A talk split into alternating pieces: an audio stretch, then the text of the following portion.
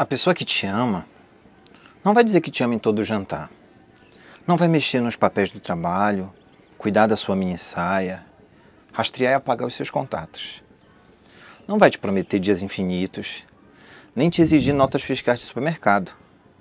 A pessoa que te ama mesmo não vai te assustar, nem negociar teu amor, mapear o teu passado, porque estar contigo não será dívida, publicidade, consórcio, contrato.